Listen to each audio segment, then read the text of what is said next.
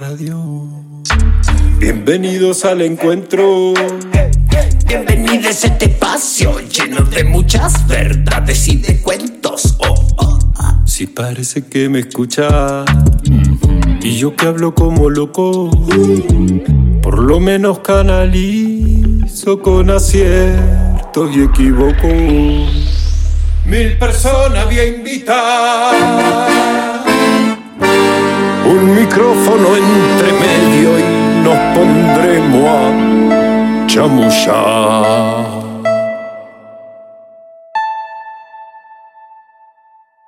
Son las cosas de la vida, son las cosas del crear.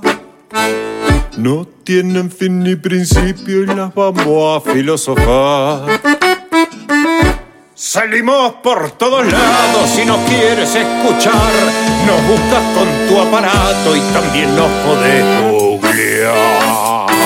Y ahí nos vamos a adentrar en una charla de un ratón sobre las cosas del crear.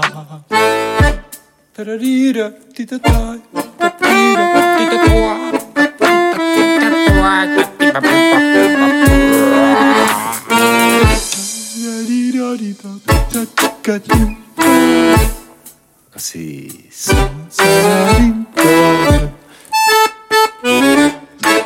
Qué cosa que no me canso de escuchar a estos bestias haciendo semejante canción. Bienvenidas, bienvenidos y bienvenides a este nuevo episodio de las cosas del crear. Primera vez que grabo un episodio de pie, me vieran, estoy parado. Qué hermoso estar haciendo esto una vez más y justo hoy, un día con solcito en el Valle de Tras la Sierra, con la alegría de tener la posibilidad de hermanar pueblos a través de un micrófono y largar eso al aire, al éter y a la nube. Gracias por estar ahí.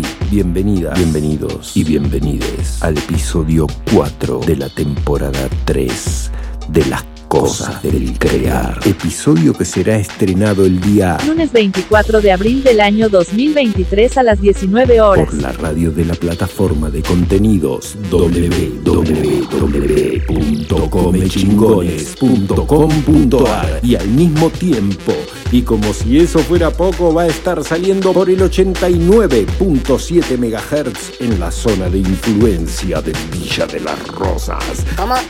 Y escuchá, quédate tranca, porque si justo el lunes a las 19 estás ocupada, podés escuchar alguna de las repeticiones. Las cosas del crear se repite cada semana en tres radios comunitarias del Valle de Tras la Sierra, Córdoba, Argentina. Aguante la comunicación popular, guacho. Radio El Grito desde el 88.5 MHz en la zona de Los Hornillos. Tinku FM 107.9 Mina Clavero. FM Sierras Comechingones 107.9 San Pedro. Tres colectivos que contribuyen de una manera impresionante a la comunicación popular en la comunidad del Valle de Tras la Sierra y a quienes les agradecemos muy profundamente que nos den la posibilidad de llegar a su audiencia y que hasta donde lleguemos, lleguemos. Faltan un par de anuncios y ya nos metemos de lleno en la cosa. Me falta contarles quiénes son los emprendedores y comerciantes que apoyan amorosamente este proyecto,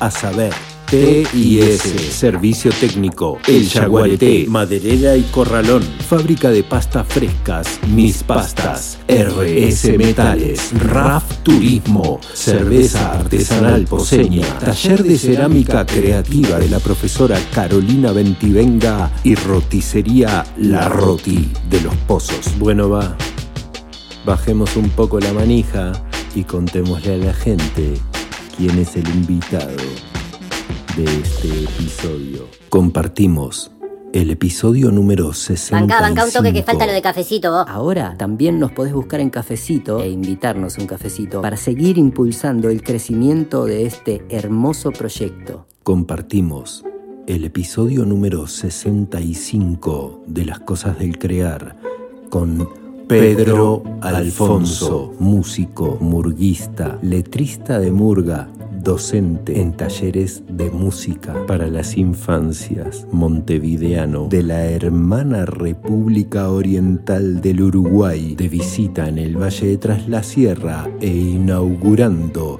las conversas presenciales de esta tercera temporada en el rancho de las cosas del crear. Lo que son las cosas de la vida que justo en el momento que yo me empiezo a inquietar, porque digo, nunca invité a una persona del Uruguay, y digo Uruguay, y digo candombe o murga, y dije murga. Vamos a por ello. Justo cuando me lo estoy preguntando, cuando eso me está movilizando, aparece una vecina pequeña. Me cuenta que su padre está por venir de visita, que es montevideano y que es letrista de murga. Gracias a eso nos encontramos, nos conversamos, nos grabamos y les compartimos. El encuentro estuvo genial. Espero que ustedes también puedan disfrutarlo. Que tengan una semana tremendamente hermosa y un muy buen viaje, viaje, viaje, Gracias, viaje. gracias, gracias, gracias. Ahora podés escuchar este y todos los episodios de Las Cosas del Crear en casi todas las plataformas digitales. Búscanos en iBooks, en Spotify, en Google Podcast y demás como Las Cosas del Crear y escuchanos cuando vos quieras. Se largó. Pedro, ¿cómo va? Bien, todo bien. Remil millón gracias por venirte al rancho. Primera entrevista en el rancho de esta tercera temporada. Gracias, hermano. Vamos arriba, gracias a vos por Bueno. llamar, por El- contactarte. Me encanta, ¿no? Es que, bueno, tenemos acá un vínculo muy especial para vos y una vecina mía que nos conectó, ¿no? Bueno. Está mi hija haciéndole el productor. Muy bien, Ameli, gracias. Che, bueno, qué lindo. Primero, ya te decía, agradecerte un montón que te vengas acá. Nos vimos la cara por primera vez ayer. Y nada, para mí re interesante que llegue al programa alguien del país hermano, de acá al lado, del otro lado del charco. Así que bienvenido en tu nombre, como, ¿cómo diría? Bienvenida a la representación de la hermana nación uruguaya. bueno, gracias, gracias. Eso. Gracias que de verdad nunca me había nunca había tenido la posibilidad de establecer un contacto, tampoco lo estuve buscando mucho, pero nada, me parece bien interesante, somos hermanos, somos la misma cosa, me resulta loco que haya una una frontera separándonos y y al mismo tiempo, bueno, decir esta cosa de que para mí pienso en Uruguay y si bien se me viene el candombe y se me viene un montón de músicos y sobre todo músicos, porque bueno, me crié en una casa donde se escuchaba mucha música latinoamericana, pero la murga, que fue para mí un descubrimiento increíble, bastante grande, encontré la murga y me voló el coco, el fenómeno. Y bueno, me parece que eso, estás reuniendo todas las cuestiones estas, así que gracias tres veces. Y ahora me gustaría que, si podés, en primera persona cuente quién es Pedro. Eh, pregunta amplia igual, ¿quién es? Me encanta. Eh, sí, este, soy uruguayo, soy montevideano. Lo aclaro porque estamos acá en Córdoba y es como que la carta de presentación tiene que ir ahí. Por eso también estamos un poco acá. Eh, y me dedico a hacer música, soy músico, soy compositor y me dedico a hacer murga también, que es un poco lo que decías ahora, este, que realmente es un fenómeno social y cultural que ha trascendido y ha cruzado fronteras. Entonces está, está bueno que nos, que nos una ahora e- e- esa excusa. Y eso es lo que hago y lo que soy, murguista, cantante, compositor, papá de Amelie, que es vecina tuya acá ahora. claro. Este, y por ahí va, soy tallerista, trabajo con gurises, doy talleres de música en, en jardines y en escuelas. Así que por suerte hace unos años que, que estoy casi que por completo dedicado a la música. Qué hermoso. A- en varias eh, variables de la música, ¿no? Digo, como tallerista, como compositor, como murguista, como letrista de murga. Qué bueno. entonces está, por suerte estoy enfocado y dedicado a eso, que era algo que me propuse hace un tiempo y está, por suerte. Está bueno. Che, ¿y cuál es tu instrumento? Toco la guitarra. La guitarra primero. sí. Bien. Sí, sí. Y, y tenés proyectos así en lo musical, digo, proyectos Sí, propios. sí, sí, tengo... Ahora está bastante parado porque desde hace un tiempo estamos como... de- estoy dedicado a la murga eh, en el ámbito en el que estamos ahora haciendo murga, que es el carnaval oficial que se llama. Ah, están metidos. Sí, demanda mucho. ¿viste? Claro, tablado, concurso, todo, Claro. ¿viste? Es como una movida muy grande que demanda mucho tiempo y hay mucha gente, somos muchos. Me termina consumiendo que casi todo el, el- el tiempo que le dedico a lo creativo, Claro. casi todo se lo dedico a, a la murga. Pero sí estuve unos años. eh, tengo un disco ahí en Spotify y todo, en todas Vamos- las plataformas están por ahí. Está por ahí. Vamos por él después. Sí, se llama Surreal. Y Surreal Pedro Alfonso. lo así buscamos así. Surreal Sí. Pedro Alfonso. Ese surgió grabarlo en la pandemia, en Mm. el encierro. Tenía canciones viejas y eso que estaban ahí. Las había tocado en vivo algunas veces nomás. Sí. Este, y, y en pandemia armamos un home studio pequeño, así como acá. Micrófono, tarjeta, computadora, Claro. tutoriales de YouTube para aprender a grabar. Y ahí está, súper amateur y todo, ¿no? Hecho Muy en casa, grabado por mí y algún amigo que me dio una mano. Hablábamos empezando la temporada con una maestra mía eh, y hablábamos de ese fenómeno, de cómo cuando la pandemia, eh, como que de alguna manera se limitó la posibilidad de consumir y mucha gente empezó a crear ¿no? y a generar contenido a partir de eso. Eh, ella me hablaba de compañías que no- nunca habían hecho cosas y que de pronto la pandemia les puso a, a Claro. hacer. Bien interesante. A algunos nos dio como eso, ¿no? Como, la, como tiempo, ¿no? Al no, ten- al no, al no salir, Claro. ¿no? No sé, yo pude cobrar un par de subsidios ahí que hubo para músicos y. Y.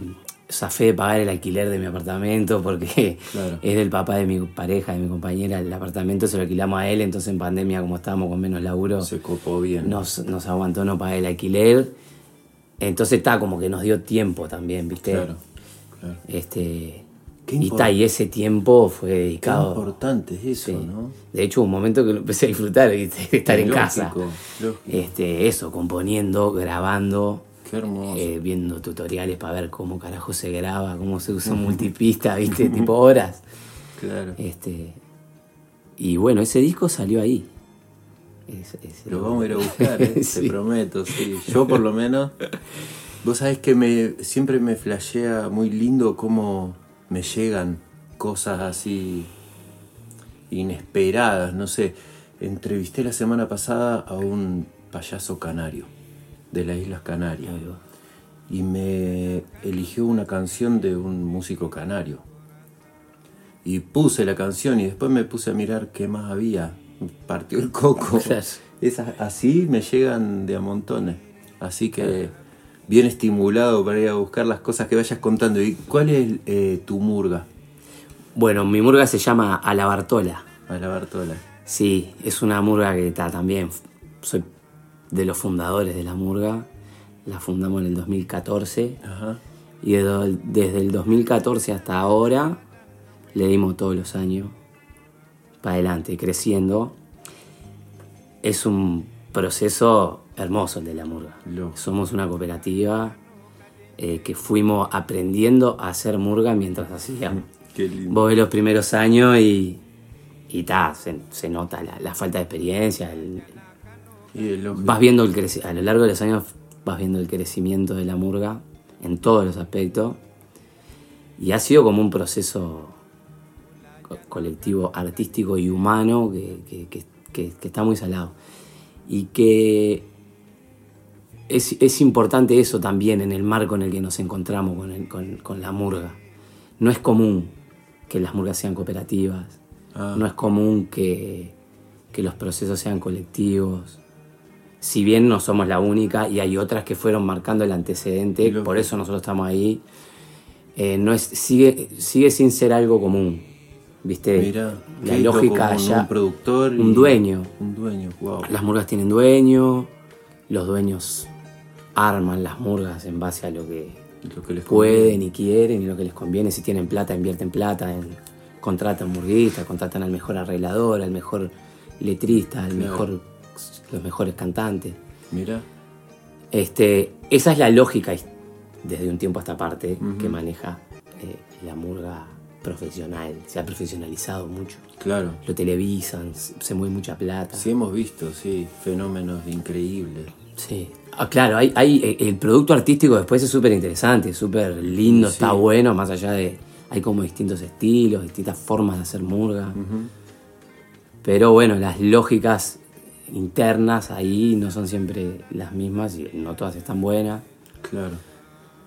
Entonces está, para nosotros también es como un logro zarpado eso. Ah, sostenernos como cooperativa. Bien. Eh, nada, eso, somos como gente joven dentro del ambiente también, más allá, estamos entre los 30 y pico, Claro. algunos menos, yo soy de los más viejos, tengo 36. Ajá. Este, entonces eso, e- eso es como una particularidad de la murga que está, que está, que está buena. Que está buena. Sí. Qué lindo. ¿Y es muy complejo llegar al carnaval oficial? Sí, es, es difícil. Es difícil, por eso también es como eso. re orgullosos estamos, ¿viste? Claro, qué hermoso. Eh, es, es difícil porque el nivel. de- hay jurada, es un concurso. Sí. O sea, hay toda una parte que no es concurso, que también podemos hablar de eso, que Más es vale. muy linda. Que es tiene el encuentro en los barrios, Claro. los tablados, los escenarios que hay por todo Montevideo, qué lindo. que, que son hermosos, que ahí donde te encuentras con la gente, donde la gente disfruta Claro. la variedad de conjuntos que hay. Y después, por otro lado, está el concurso, donde hay un jurado, Claro. es televisado. Sí, sí, me imagino el Cosquín como, acá como festival de la canción, ¿no? Claro. Que lo mismo, hay un montón de instancias previas en, en- en regionales para llegar a ese gran jurado, Claro. ese gran escenario. ¿No sabes? ¿Hay jurado en, en, en Cosquín? Sí, claro. Ah, mirá, no claro. Sí, se hace el pre-Cosquín en cada provincia y todos esos viajes. Claro. Sí. Ah, Mirá, esto es eso, tiene esa lógica de, de concurso, un jurado como de 7, 8 personas, expertos. y se van dividiendo por, se va dividiendo por rubros, ¿viste? Uno te puntúa el canto y los arreglos corales, otro el texto y la interpretación, otro el vestuario, La otro la puesta en escena. Y ahí van y vas, tenés dos ruedas y vas sumando puntos. ah, Este, pero antes de llegar a eso, eh, vos tenés que dar una prueba de admisión Mm. para ver si, est- si Si este jurado. te- te- sí.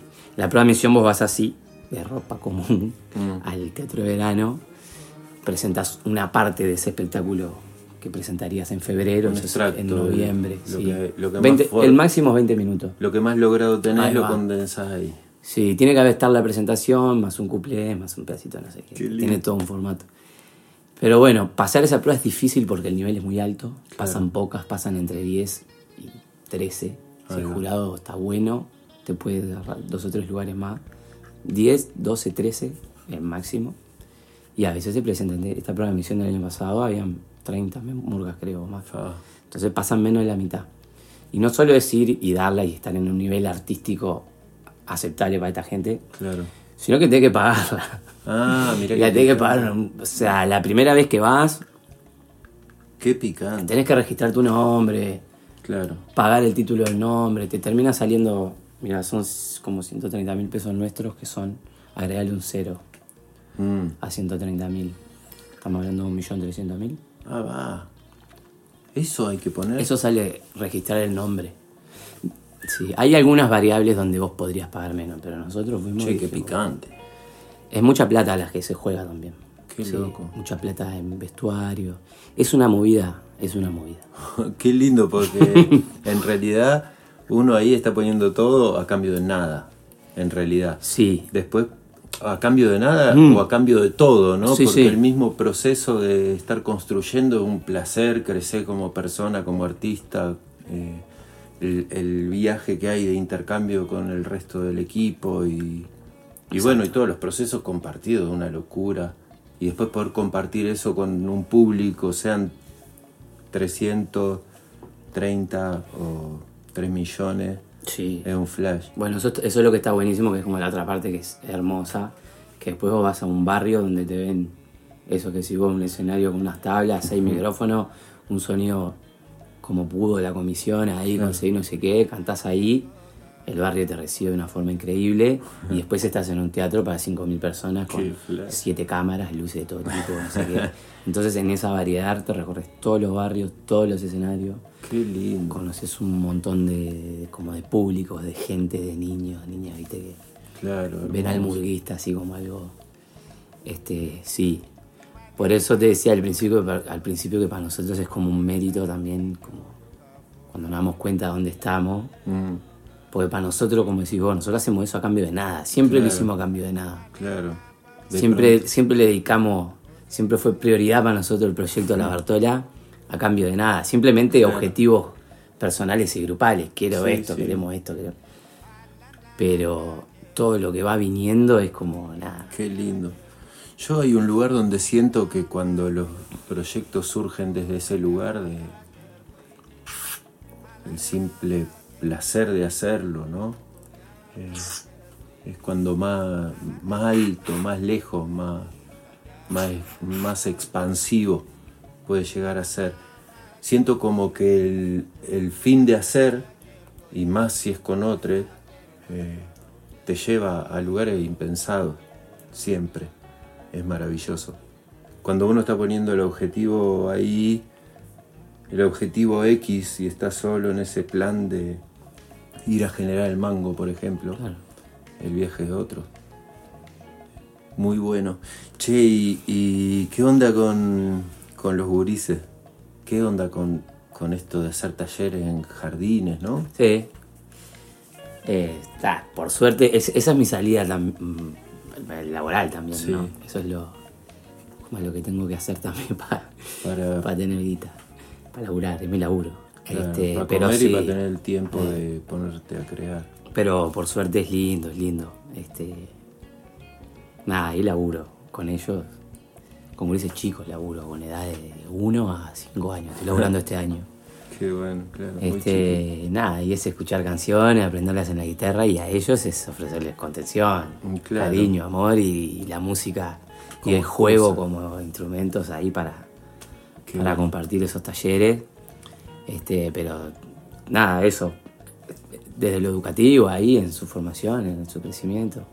Ese es como bueno. mi trabajo y que tal, lo disfruto, lo disfruto pila también.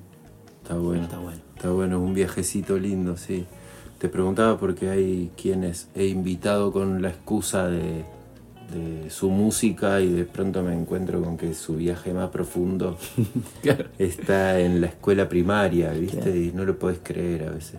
Que el viaje ese de intercambio con las crías es una cosa tan, tan linda, ¿no? Tan hermosa. Pues creo que me encontré una alumna acá en Los Hornillos el otro día. ¿Te das cuenta? Increíble, no voy a creer. Sí. Pedro, Pedro, me La familia me miró así. Digo, soy el profe de, de música de la escuela. Así es la vida No increíble. puedo ¿no? creer. Sí. Sí, sí, me han pasado esas cosas así de mágicas de encontrarme en Chubut, que en la punta austral de la Argentina, con alguien de Valencia que era íntima de mi tía. Claro. Una locura así, Sí, sí, haciendo dedo ahí. Sí. Increíble. Las cosas de la vida y las vueltas que da y cómo nos junta. Che, el... A mí me, me gustaría pedirte un poquito, si puede ser, que me pintes Montevideo desde tu vivencia, porque es algo que lo tengo solo por relatos y me gusta seguir sumando. A mí Montevideo me parece que es una ciudad re linda, me, me encanta. Me gusta, la extrañé pila cuando, cuando no estuve. Yo viví un par de años en, en Buenos Aires. Ajá. Este, y la extrañé. Siempre fui muy callejero, yo, viste, este, mi, nada, mi infancia y mi adolescencia fue en el barrio Palermo. Ajá. Palermo, Parque Rodó, Cordón, que es una zona muy céntrica, Sí. pero linda, con la Rambla, ahí a dos cuadras de mi casa, enfrente de mi casa. Candombe presente a full en mi barrio también, Eso me tambores. imagino, los fuegos. Sí, este, yo la veo así, vos sabés, la veo como una ciudad. Eh, donde la cultura y, la música, en mi vida por lo menos, y yo la, viví así, la vivo así, la ciudad está presente, zarpado a través del candombe y la murga. Desde eso, desde octubre, noviembre tenés en los clubes murgas ensayando, todo el año tenés comparsas los fines de semana tocando en distintos barrios. Una ciudad, en la zona donde curto yo, curtí toda mi, mi adolescencia, mi juventud, es una zona también de muchas facultades, universidades. Entonces siempre hubo como una movida bien linda para mí, como cultural y como académica también, sí. Sí, igual no tanto, porque a su vez es una ciudad muy chica. Claro. Como ciudad y eso. Tiempo que viví en Buenos Aires, es una ciudad más chica. Se concentra todo Montevideo, es como la particularidad de, Uruguay es esa, ¿viste? Mm. Yo cuando entré a la facultad, eh, conocí un montón de gente del interior, de Montevideo, que claro, hasta los 20 años no había conocido a nadie, pero todos tienen que ir a estudiar a la Universidad de Montevideo. Claro. Entonces también se convierte como una ciudad universitaria, ¿viste? No tienen otra opción que ir a estudiar a Montevideo, pensiones estudiantiles, de todo. Este, el fútbol, una ciudad futbolera, como acá también, un país futbolero. Y, y, yo lo veo así, es una ciudad que a mí me encanta. Después las realidades políticas y sociales de cualquier país, ¿no? También hay barrios marginados, desigualdades, pobreza, también la ves. Claro. Y chao. Pero bueno, eso. Tiene como eso, un encanto para mí ahí desde lo arquitectónico y desde lo cultural que a mí me sigue gustando. Siempre tengo en mi cabeza, en, el imaginario en realidad, así el paisaje y, y la playa y los fuegos con tambores por todos lados, así cada pocas cuadras, ¿no? Como que, bueno, esa. Che, vamos a escuchar una canción y la seguimos en un rato. Dale. Arriba. Escuchamos a Aristides Moreno haciendo de su disco Economía Sumergida cuando suba la marea. Mi pueblo está enfermo de economía. Padece un virus electrónico genéticamente elaborado en un laboratorio atómico. Mi gente está enferma de la imagen, carecen de cualquier sonido, constantemente manipulados por políticos compulsivos. ¿Dónde iré? a parar cuando suba la marea. ¿Dónde iremos a parar cuando ya no quede tierra, tierra? Hay una atracción electroestática y una moral establecida y una enseñanza cuantificada. Y una violencia obsesiva. Hay una fuerza centrifugal que a todo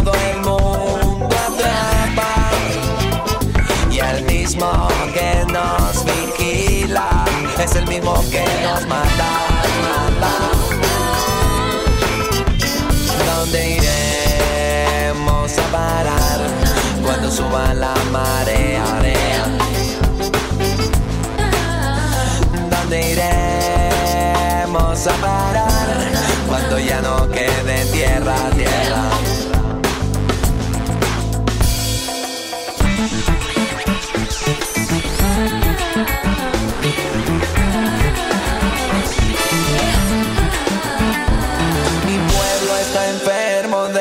Cosa está enfermo de cualquier manera. Lo que antes dolía en el alma, ahora duele en la cartera. El mundo está enfermo de codicia, el mal que provoca la guerra. El hombre está lleno de inmundicia Cáncer consume la tierra, tierra. ¿Dónde iremos a parar? ¿Dónde irán nuestras conciencias? ¿Qué le iremos a dejar a los que pueblan la tierra, tierra?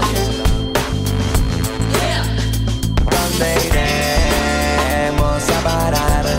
Cuando suba la marea? ¿Dónde iremos a parar cuando se inunde el planeta?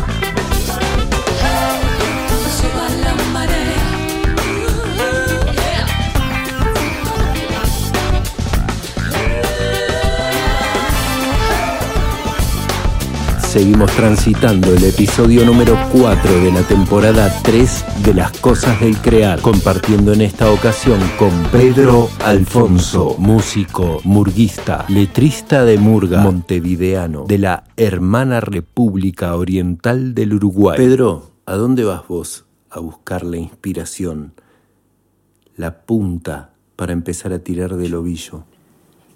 Bueno, mira, es bien distinto, ya que en el, en el bloque anterior hablamos de, de- de la composición más de las... Hablamos del disco, de las canciones, Sí. que en pandemia y eso, y la murga. Hablamos de las dos cosas recién.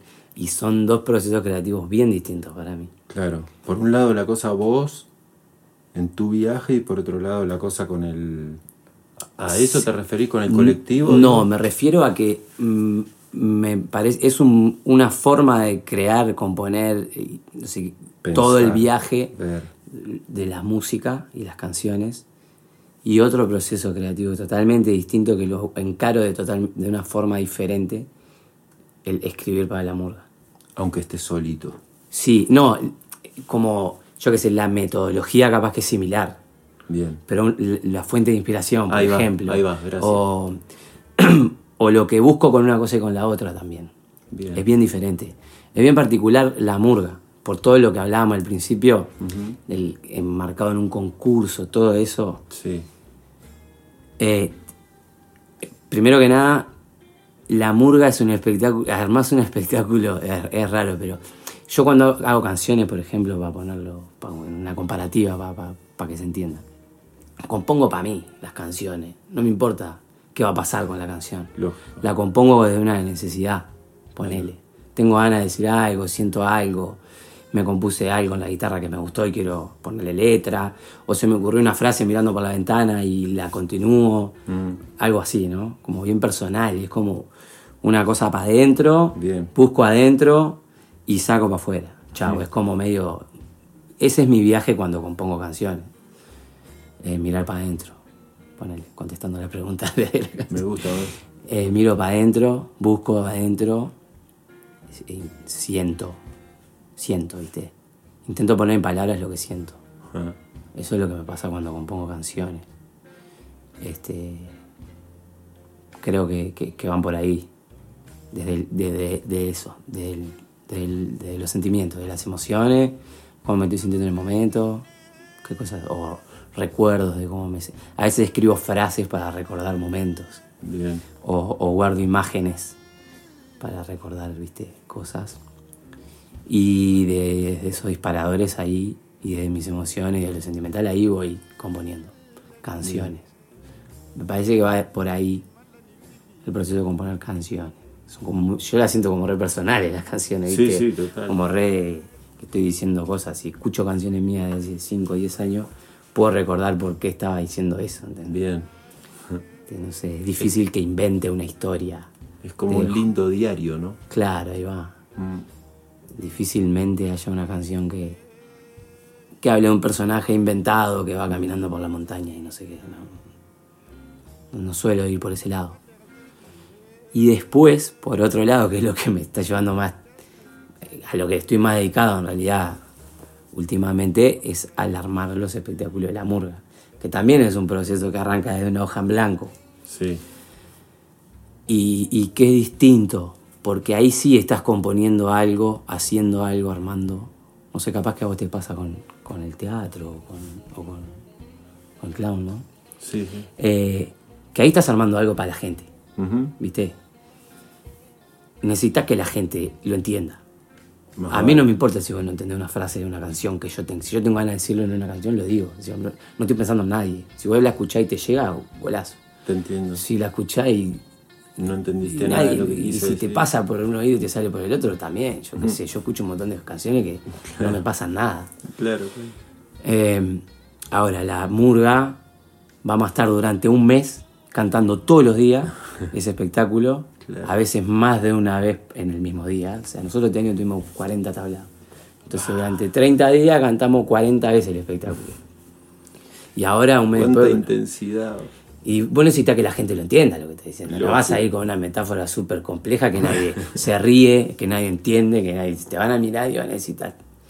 Los, los tablados te, también te contratan en base a lo que es el espectáculo. No, no, más vale. El concurso también. Después El vos querés terminar- otro también. La-. Ahí vos no estás buscando que si le pasa por un oído y le sale por el otro, está todo bien, no está todo bien. No, exacto. Eso. Ahí tenés que llegar a la mayor cantidad de gente posible de la manera más clara, ¿no? Exacto. Empatizar con el abanico más amplio posible. Y es muy heterogéneo el público carnavalero eh, allá en Montevideo. Es muy, vos tenés. Está, o sea, vas a Todo. a- todo, todo, todo. Y el que quiere que digas una cosa y el que quiere que digas otra. Es muy difícil convencer a todos. Más vale. Son pocos espectáculos, unos espectáculos lo logran. Y ahí uno se la juega también, ¿no? Y sí, Por lo que siente. lo Sí. que- en colectivo. sí, está bueno eso, porque eso también el armado es más colectivo en, en- en- en- en varios aspectos. Mm. La murga tiene un componente político y social que tiene que estar presente en el espectáculo también. Más vale. Entonces también ahí hay una decisión de por dónde encarar el discurso. No solo importa lo que decís, sino también importa cómo lo decís. A nosotros nos importa sí. qué decimos, o sea, qué discurso construimos como murga Ujú. y, y- y- y cómo transmitimos ese discurso. ¿Viste? ¿Qué postura tenemos frente a determinadas problemáticas que se pueden estar dando en la actualidad? ¿Cómo nos paramos frente a esas problemáticas? Y cómo lo decimos también. Porque es muy común, yo que sé, son muy comunes los clichés también, ¿viste? Como todo. O Sí, sea, sí. Hay, hay, hay espectáculos que dicen igual, que capaz que... Nada, vos los escuchás y ideológicamente estás de acuerdo igual eh, con lo que están diciendo, pero yo que sé, pero no es tan interesante la forma en lo que lo están diciendo. Bien. Y son búsquedas, ¿no? Y, y tal, también es ensayo y error. No, más vale ir, ir creciendo, ir aprendiendo también, ¿no? Como ir descubriendo, ir viviendo. Sí. Y el desafío de hacer uno por año. Mm, Todos los años armar un espectáculo de 45 minutos. claro.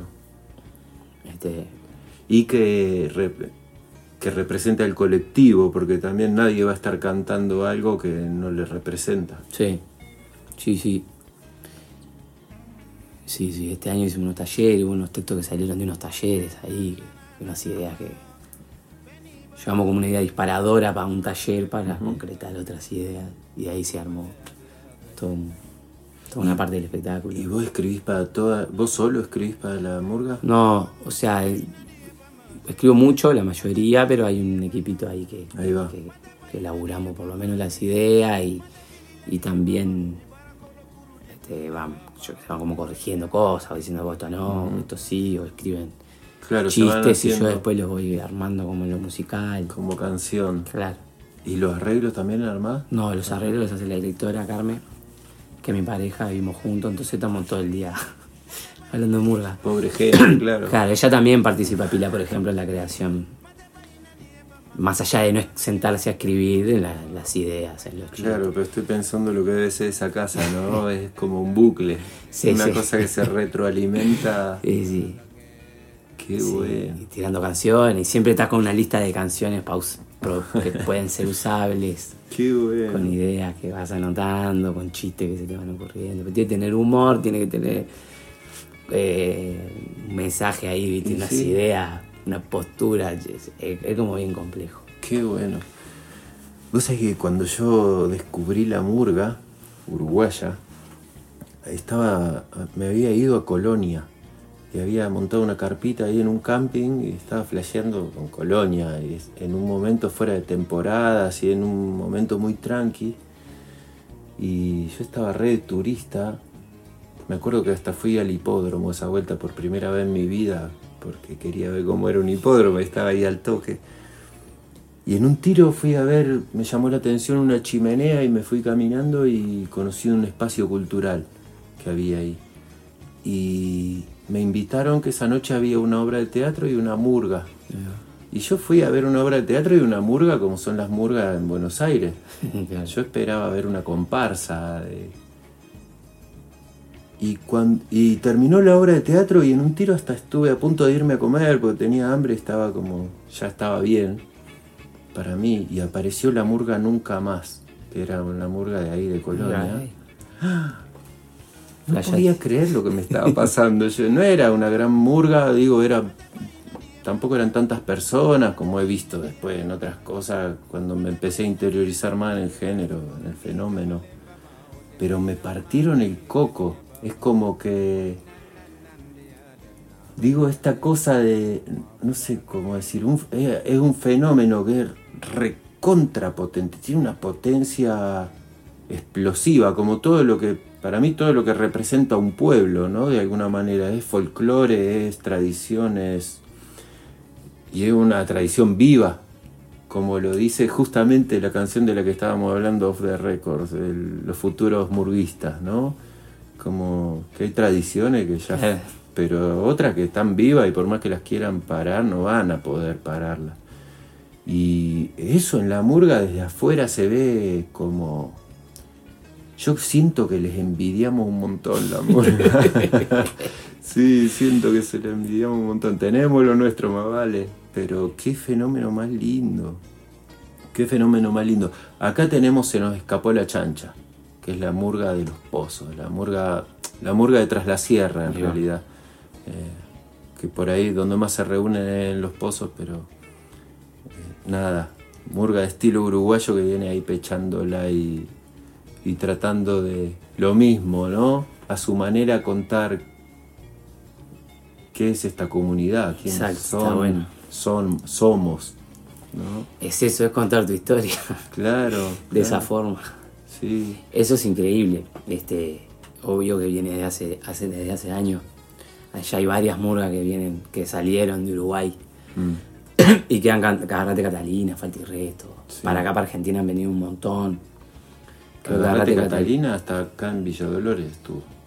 Sí, sí, no, han ido. El otro día entré a la del almacén de acá, al super, y estaba sonando en la radio Agarrate Catalina, no podía creer. o sea, no lo podía creer, no, pero era la radio.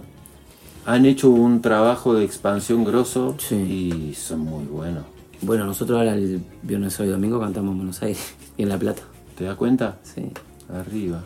Y tenés que contar dónde no va a esto va a salir después, pero así aviso a gente conocida. Sí, sí, sí, ahora después te paso lo. Dale, buenísimo.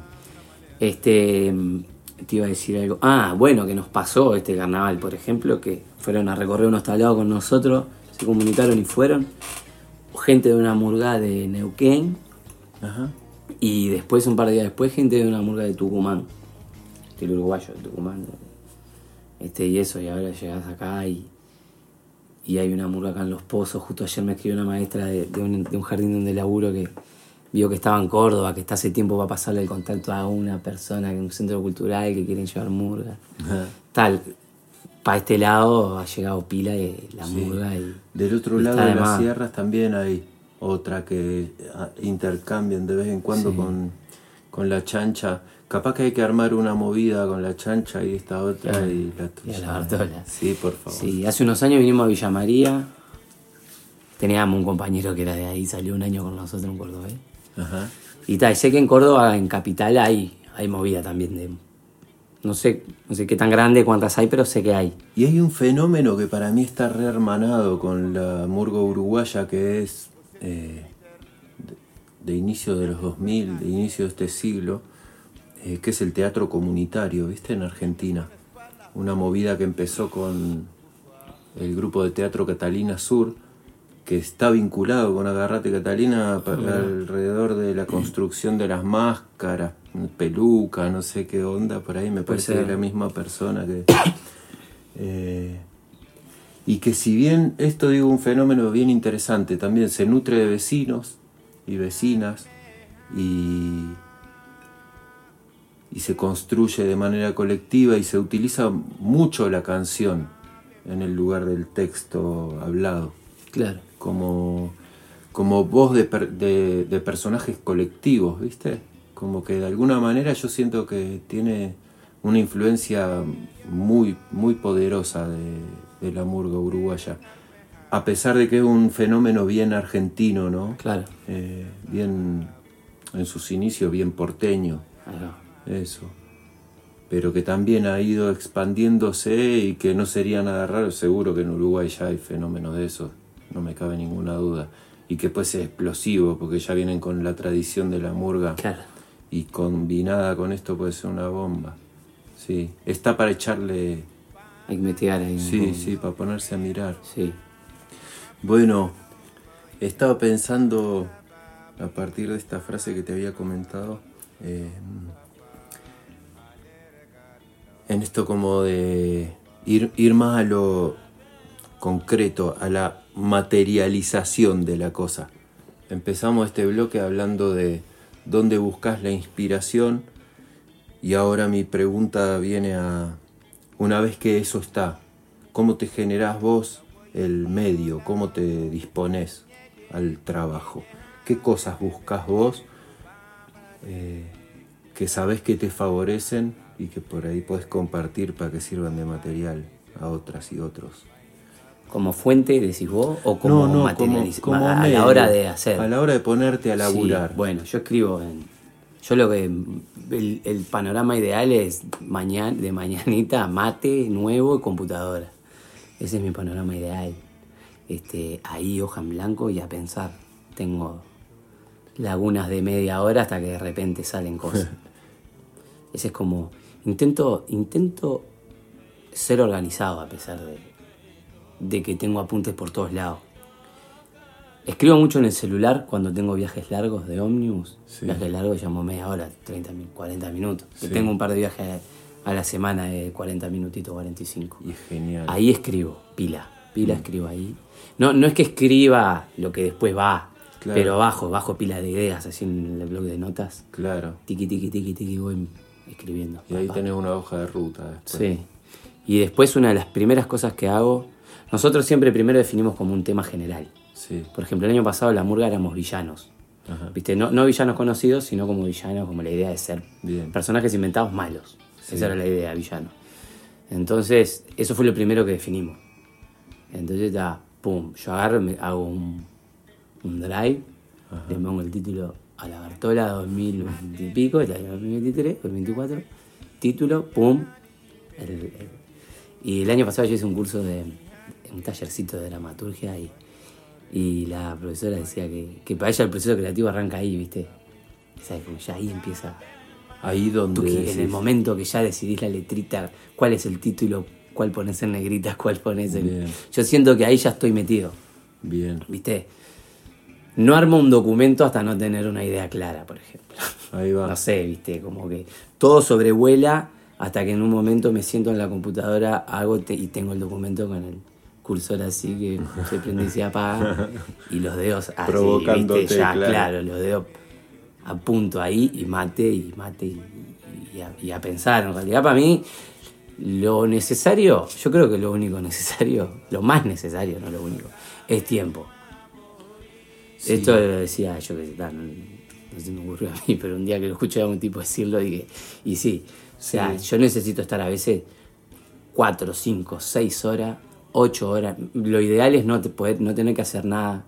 No sentarme a las nueve y saber que a las doce tengo que terminar porque tengo que ir a trabajar. Lógico. Viste, tener todo el día. Sentarme a las nueve y saber que pueden ser las seis de la tarde y yo puedo estar dando vueltas en mi casa, pero. Puesto en eso. Viste, la cabeza la meto ahí, me siento en la computadora y después el resto del día estoy ahí. Que me puedo estar moviendo, puedo ir al almacén, a veces necesito como irme. Lógico. Este, pero la cabeza está ahí. Horas de la cabeza ahí. Muy Chau. bien, muy bien. Horas. Tiempo, hoy lo dijiste empezando y me quedó ahí, como eso. Lo sentí cuando dijiste en el primer bloque la palabra tiempo, sentí la importancia que le estabas dando y, y el impulso de decirte qué importante, ¿no? Como es la cosa. Tiempo y me surge sumar tiempo en paz, ¿no? Donde no tengas Sí, sí. esto que decir, de- ni de ir a laburar, ni de dónde voy a sacar el mango para tal Sí. cual cosa. Sí, Tal así. cual. Y otra cosa que me viene, que dos veces nombraste la hoja en blanco. Y a mí siempre la hoja en blanco me pareció algo alucinante. A mí me, me vuelve loco, es como una pileta cuando tenés mucho calor y está ahí hermosa para que te tires. Sí. Pero escuché mil veces hablar del pánico a la hoja en blanco y hasta hay talleres que es cómo vencer el pánico a la hoja en blanco y digo, pero ¿de qué estamos hablando? Si es algo tan hermoso. Sí, sí, porque es cuando todo empieza, ¿no? Las primeras huellas empiezan ahí. Fa, Sí, es, es lindo. A mí me encanta el principio qué la universo. cosa. Sí, me gusta el principio. de- Cuánto de cosa. vértigo, qué peligro, todo junto.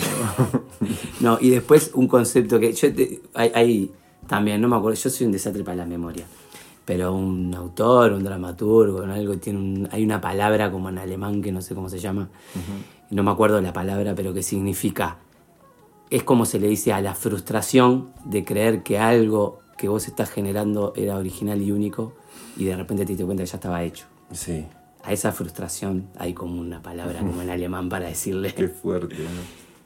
que está, es la que hay que superar, me parece. O sea, si a, ponele, si a mí se me ocurre ahora hacer una obra de. A vos, te conoces una obra de payaso, y digo, está, me levanto en una rueda y agarro una lupera y le meto un trombón. Claro. Y, de repente viene uno y me dice, no, pero eso ya lo hace el Leo. Sí. Y está, eso pasa. Espectáculo de murga hay 20 por año. Entonces vos decís, ah, voy a ser villano. Hicimos villano y nos crió una murga argentina, que ya habían hecho villano.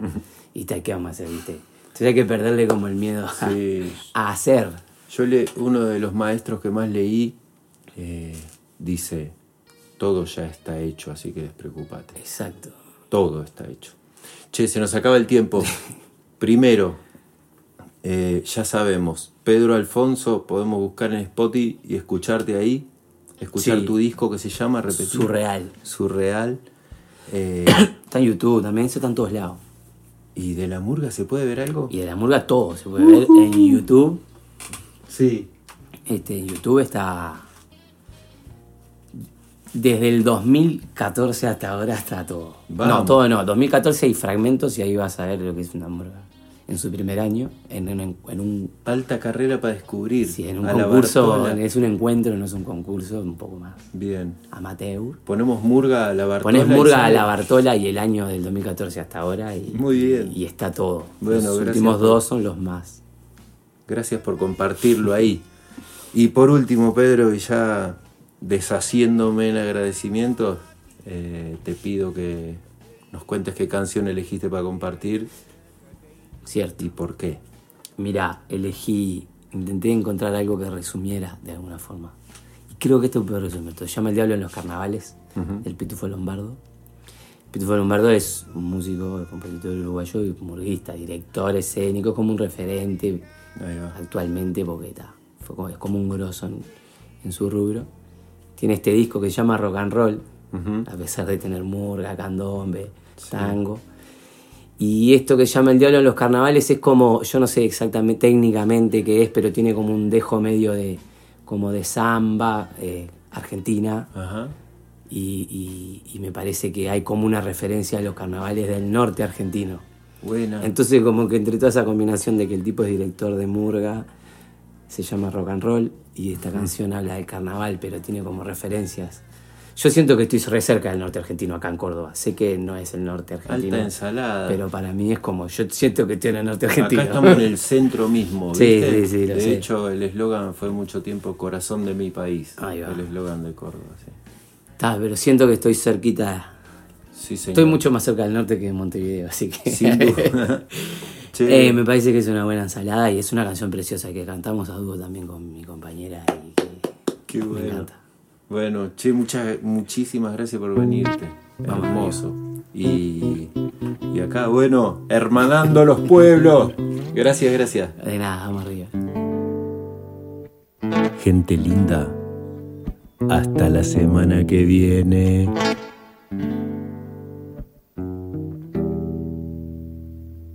Tus ojos son mi condena. La noche tierra salvaje y el diablo en los carnavales me trajo hasta tu paraje.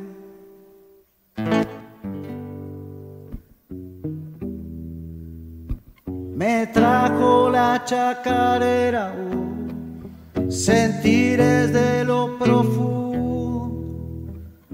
Me trajo a vos y a tu boca cosa bella de este mundo. Si valió la pena, te digo que sí, que otro carnaval ya pasó y aquí estoy cantando la melodía que tu boca me regaló.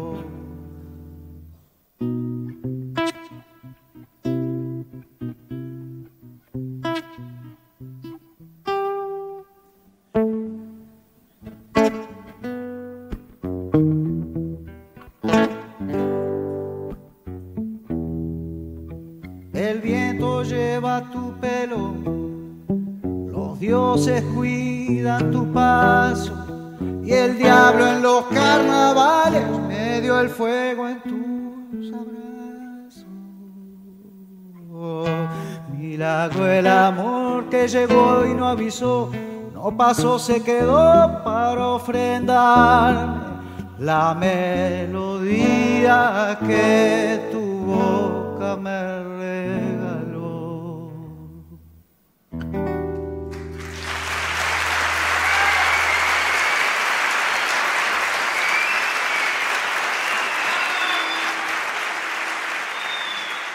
Gracias. El diablo de los carnavales.